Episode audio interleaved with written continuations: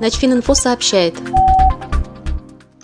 Не сокращать, не увеличивать отпуска нельзя, можно лишь усовершенствовать графики работы. Об этом заявил руководитель Минтруда Максим Топилин, раскритиковав предложение депутатов Госдумы давать сотрудникам дополнительные отпуска за ненормированный рабочий день.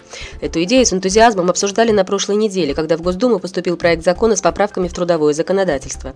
Его авторы считают, что количество часов переработки не должно превышать 120 в год, а продолжительность ежегодного дополнительного оплачиваемого отпуска за ненормированный рабочий день нужно увеличить с 3 до 15 дней.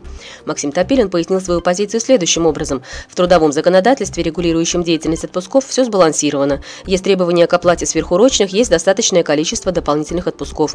Он добавил, что в министерстве прорабатывались предложения сократить отпуска для тех категорий работников, у которых длительность отдыха большая, предоставив им денежную компенсацию. Однако подробности он не сообщил. Начфининфо. Информационный портал для военнослужащих.